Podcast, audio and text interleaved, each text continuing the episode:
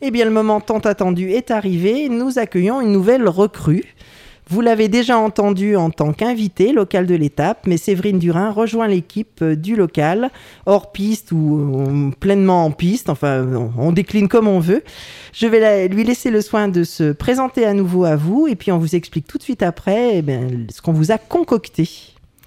Bonjour à tous, euh, je suis donc Séverine Durin, je suis diététicienne nutritionniste et je suis préparatrice mentale, donc pour les sportifs la plupart du temps, mais pour tous ceux qui aimeraient me consulter pour faire de la préparation mentale, sans restriction.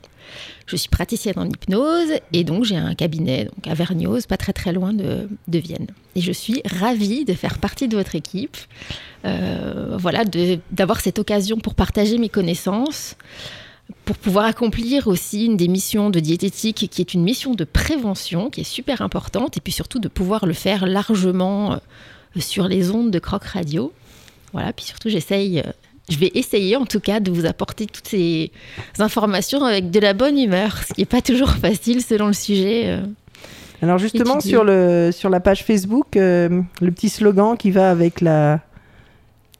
Tout à fait, donc c'est de la diète éthique. Donc éthique, c'est-à-dire avec de la morale, un minimum, et joyeuse surtout. Tout passe beaucoup mieux avec le sourire. Bon, alors c'est parfait, parce que justement, on a prévu que ces chroniques, euh, enfin cette chronique, vous allez la retrouver normalement chaque première émission du mois.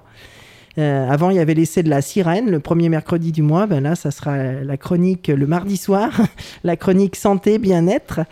Donc en janvier, eh bien, on va vous partager deux sujets dans cette chronique, deux pour le prix d'un. Le premier, c'est le mois de janvier, c'est le mois des bonnes résolutions. Donc, on va voir au niveau de la santé, de l'alimentation, du bien-être, euh, quelles peuvent être celles qui, sont dignes d'intérêt et surtout qui vont être suivies, si tel est le cas. Et puis, on parlera aussi ben, de sobriété un petit peu, puisque traditionnellement, euh, le mois de janvier est le mois sans alcool. Tout à fait. Dry January. Donc effectivement, pour euh, démarrer l'année, on prend souvent des résolutions.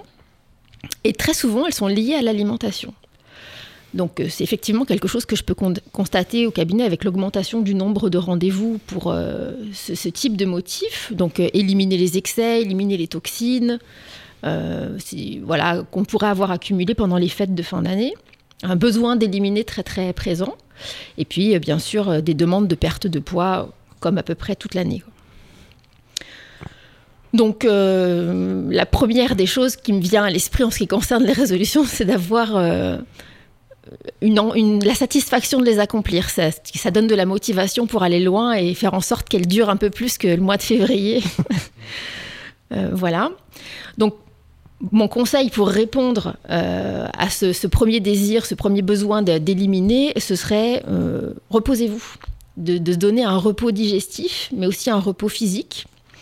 Donc un repos digestif, c'est-à-dire euh, mettre un peu son système digestif au repos, c'est-à-dire ne pas lui imposer trop trop de travail. Donc en consommant beaucoup beaucoup de légumes, en buvant beaucoup de l'eau bien sûr, mais aussi des infusions, des bouillons, enfin des choses qui pourraient euh, vous faire envie, hum, cru, cuit, peu importe, dans des préparations simples. Et le but, c'est simplement de reminéraliser l'organisme, de stimuler les intestins et d'augmenter l'élimination.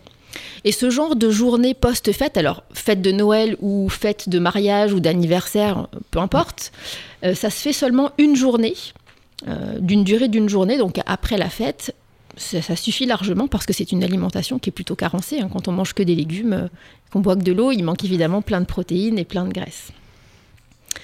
Voilà, et puis donc un repos physique, c'est-à-dire qu'on peut avoir une activité physique, c'est même recommandé, mais plutôt une activité d'endurance de type marche ou footing euh, tranquille. Voilà.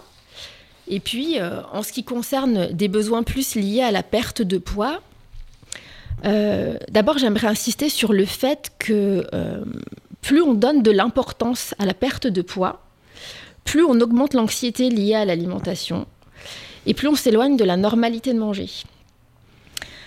Alors, euh, voilà, bon, il ne faut pas nier qu'en France, il y a quand même un problème euh, lié donc, au surpoids et l'obésité, puisqu'il y a une augmentation de, des maladies liées à, ces, facteurs. Et ces facteurs, justement, il faut les prendre en considération. Et la considération, ça implique un minimum de respect. Et en ce qui concerne ma partie, donc je me classe dans les aidants. Peut-être qu'il faudrait trouver des moyens plus aidants justement pour les gens qui souffrent de surpoids et d'obésité. parce qu'actuellement, on en parle tellement que ça devient angoissant, qu'on met une pression sur le mmh. poids incroyable. Et finalement, on fait qu'amplifier le problème. ça fait un cercle vicieux parce que plus on en parle, plus, plus on bloque, plus on bloque, plus on stocke, plus on stocke, plus on mange. Et, et c'est ça, et plus on stresse, et, c'est parti. La roue tourne. Donc, euh, bon, voilà. Alors du coup, j'aimerais vous parler des calories. Euh, les calories, en fait, c'est-à-dire la valeur énergétique des aliments. Alors, pour dire que les calories, toutes ne se valent pas, euh, connaître le nombre de calories d'un aliment ne sert absolument à rien, simplement parce que sur les, emballages des aliments, on trouve une table de composition nutritionnelle et ces analyses, donc pour savoir le nombre de calories, le nombre de tel ou tel nutriment à l'intérieur d'un aliment, ont été faites dans une éprouvette en laboratoire. Et évidemment, dans en laboratoire, dans une éprouvette, on ne tient pas compte de la digestion, de celui qui digère, de sa flore intestinale qui va être plus ou moins capable euh, d'extraire les calories d'un aliment, de l'énergie nécessaire à l'organisme pour faire ce travail, du mode de préparation de l'aliment, s'il est cru, s'il est cuit, s'il est en euh, et puis des autres aliments qui vont être consommés à ce même repas.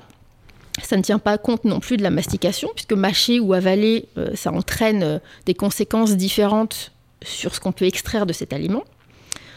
Donc euh, voilà, c'est plus intéressant de se préoccuper du plaisir qu'on va avoir à manger un aliment et de savoir qu'il peut nous apporter des fibres, des vitamines, des minéraux, plutôt que de demander combien de calories euh, va, nous, rapporter cet aliment. Alors calories ou points ou grammes, c'est le même prix. Hein.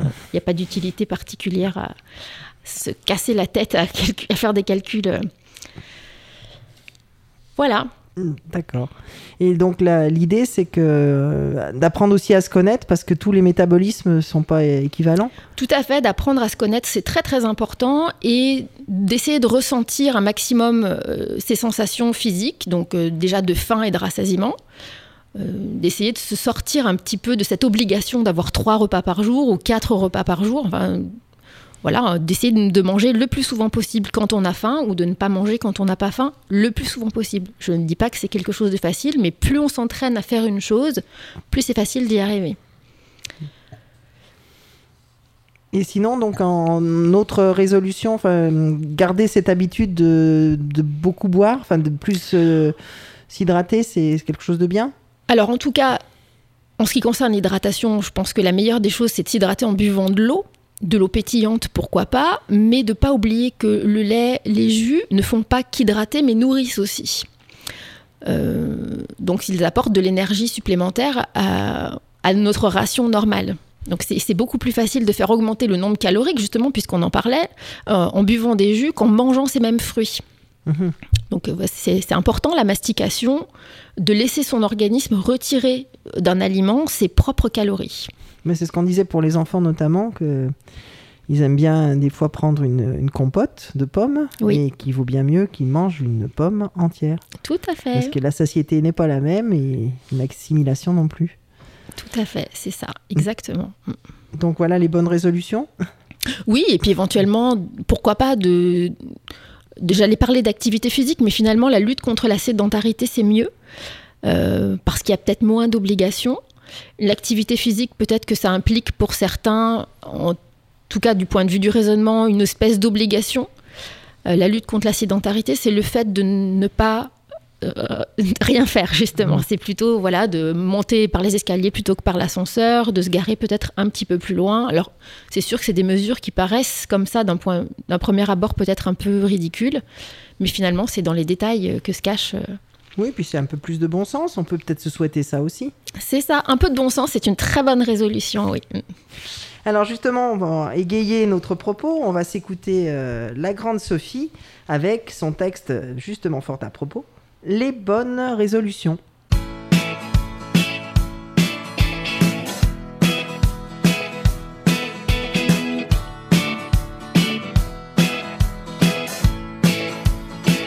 les bonnes résolutions m'envahissent la tête.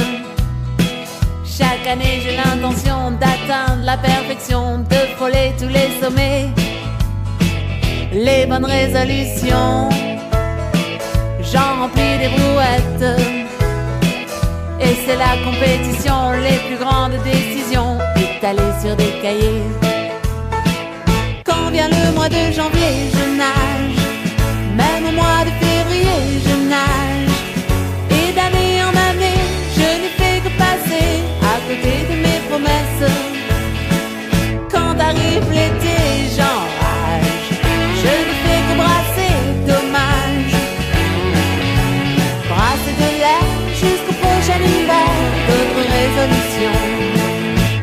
suis une idéaliste, alors je fais des listes que je n'applique jamais. Je supplie ma volonté froide comme un glaçon.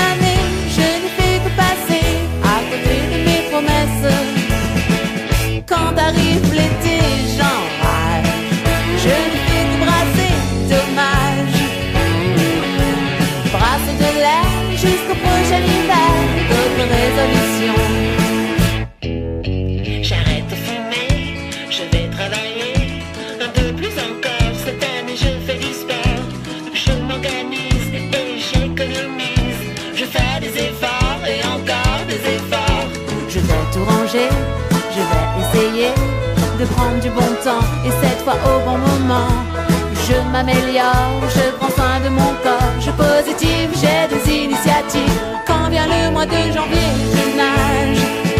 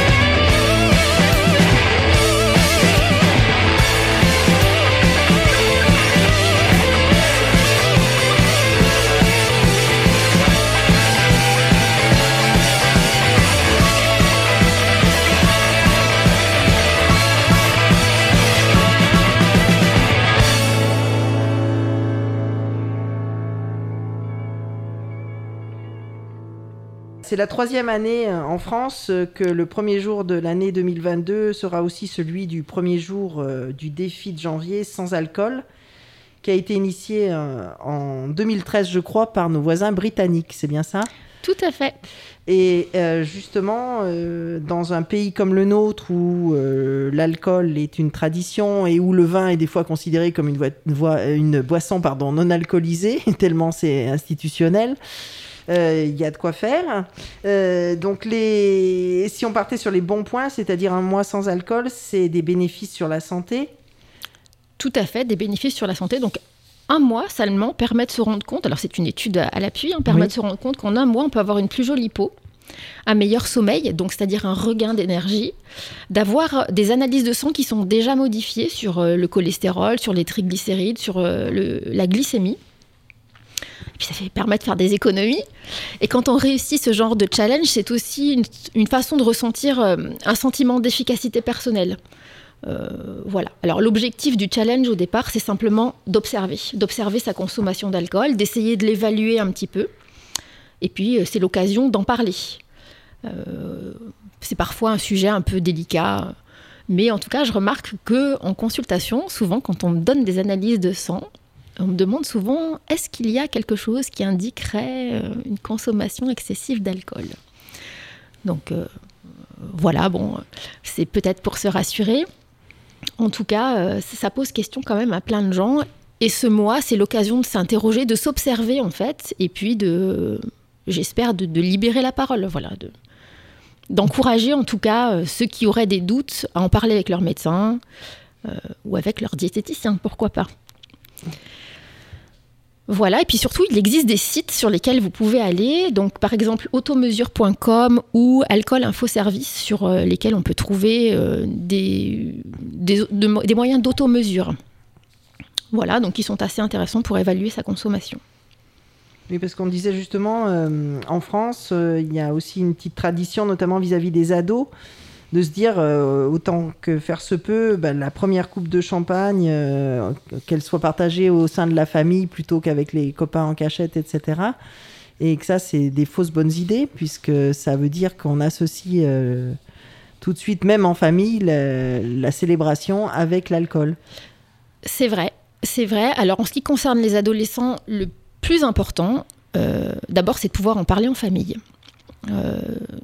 Euh, D'avoir cette liberté de parole, c'est très très important. Mais surtout, je pense que la mission, en tout cas la mienne, c'est de faire en sorte que les adolescents que je peux croiser en consultation commencent à boire de l'alcool le plus tard possible. Parce qu'en fait, leur cerveau est encore en pleine maturation, en gros jusqu'à l'âge de 21 ans qu'il y a des connexions qui se font entre les neurones. euh, et voilà, c'est ce qu'on appelle le développement de la plasticité cérébrale. Et euh, bah, le fait, la toxicité apportée par l'alcool vient endommager certains gènes de réparation de ces neurones.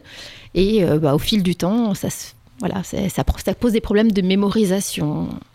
Donc, il faudrait faire comme aux États-Unis, ou pas une goutte d'alcool prétendue avant l'âge de 21, non Alors, il y a aussi en France une interdiction de vendre de l'alcool aux mineurs. Oui, c'est sûr. Voilà. Moins de 18, ouais. Donc, euh, au moins de 18 ans. Donc, euh, Oui, mais il y a trois ans d'écart, du coup. C'est vrai, il y a trois ans d'écart, mais au vu de- du développement physiologique, les 21 ans euh, des États-Unis sont beaucoup plus euh, logiques. Mhm. Voilà. Alors après, c'est vrai que le vin en France, c'est culturel, mais il faut rappeler quand même que 10 grammes d'alcool, c'est 10 grammes d'alcool. Donc euh, une dose de vin ou une dose de whisky ou une dose de pastis, c'est 10 grammes d'alcool, quoi qu'il arrive Y compris la bière. y compris la bière, bien sûr, en sachant que quand on vous sert une pinte de bière, c'est pas 25 centilitres, donc c'est beaucoup plus d'alcool que 10 grammes d'alcool. Euh, voilà, donc euh, attention à la dose. C'est vrai que quand on se sert à la maison, c'est pas la même dose que celle qui nous est servie dans un bar. Euh, donc là, des 10 grammes d'alcool, c'est la dose de bar. c'est important aussi de bien le noter. Voilà. D'accord. Et euh, oui, c'est surtout en termes de sucre hein, aussi que c'est c'est no- notable quand on n'a pas du tout d'alcool, euh, c'est considérablement du sucre en moins. Ça, c'est sûr. C'est sûr que effectivement, dans certains alcools, il y a plus de sucre que dans d'autres. Là, par contre, d'un point de vue quantité d'alcool, il n'y a pas de différence, quel que soit l'alcool, quand on respecte la dose. Par contre, d'un point de vue euh, quantité de sucre, effectivement, c'est pas tout à fait euh, la même chose d'un alcool à l'autre. Voilà. Et donc le fait quand on dit euh, dans certains types de vins, il y a du tanin, c'est bon pour euh, euh, le système cardiovasculaire, etc. C'est des bons, des bons prétextes. euh, Ce Pour sont des bons prétextes, c'est sûr. Alors après, bon, l'aspect culturel est très important en France. Faut pas le nier. Le, pla- le plaisir, c'est très important aussi, mais je pense que l'observation de son plaisir, c'est un bon baromètre. C'est quand on sort. Euh, Quand on boit un verre de vin, tant qu'il nous donne du plaisir, on- voilà, c'est ça va. Et puis dès qu'on commence à sortir de boire sans soif, ça commence. Non, mais oui, ou la- ou l'aspect, euh, l'association mets-vin, ça peut être sympathique aussi. Oui. Enfin, un, un vin qui va sublimer un plat et, sûr, réciproquement. Mais Mm. effectivement, si, si c'est finir la bouteille, c'est peut-être plus tout à fait la même euh, notion. Tout à fait, oui. Mm. Est-ce qu'on laisse la parole, euh, la- la- le mot de la fin à Stromae? Allez, Eh ben, moi, j'aurais envie de dire santé, au choix. oui, tout à fait, au choix. Santé. à ceux qui n'en ont pas, à ceux qui n'en ont pas. Rosa, Rosa, quand on fout le bordel, tu nettoies. Et toi, Albert, quand on trinque, tu ramasses les verres. Céline, Bataire, toi tu te prends des vestes au vestiaire. Arlette, arrête. Toi la fête, tu la passes aux toilettes. Et si on célébrait ceux qui ne célèbrent pas? Pour une fois, j'aimerais lever mon verre à ceux qui n'en ont pas. À ceux qui n'en ont pas.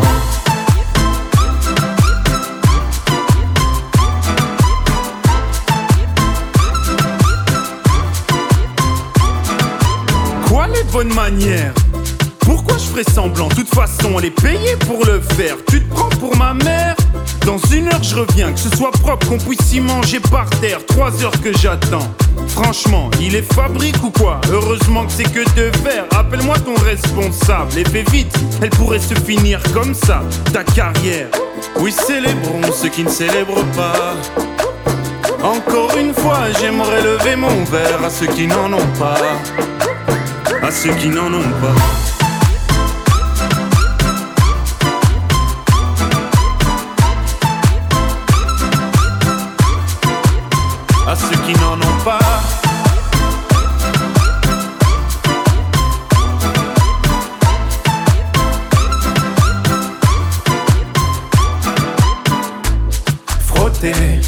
Frotter.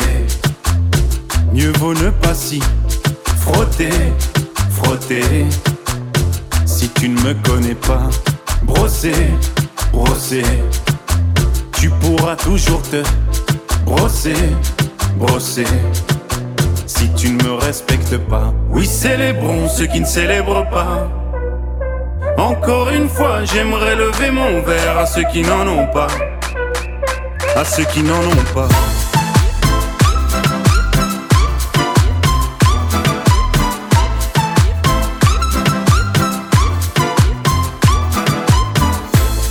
Pilote d'avion ou infirmière, chauffeur de camion, hôtesse de l'air, boulanger ou marin pêcheur, un verre aux champions des pires horaires, aux jeunes parents bercés par les pleurs, aux insomniaques de profession, et tous ceux qui souffrent de peine de cœur, qui n'ont pas le cœur aux célébrations.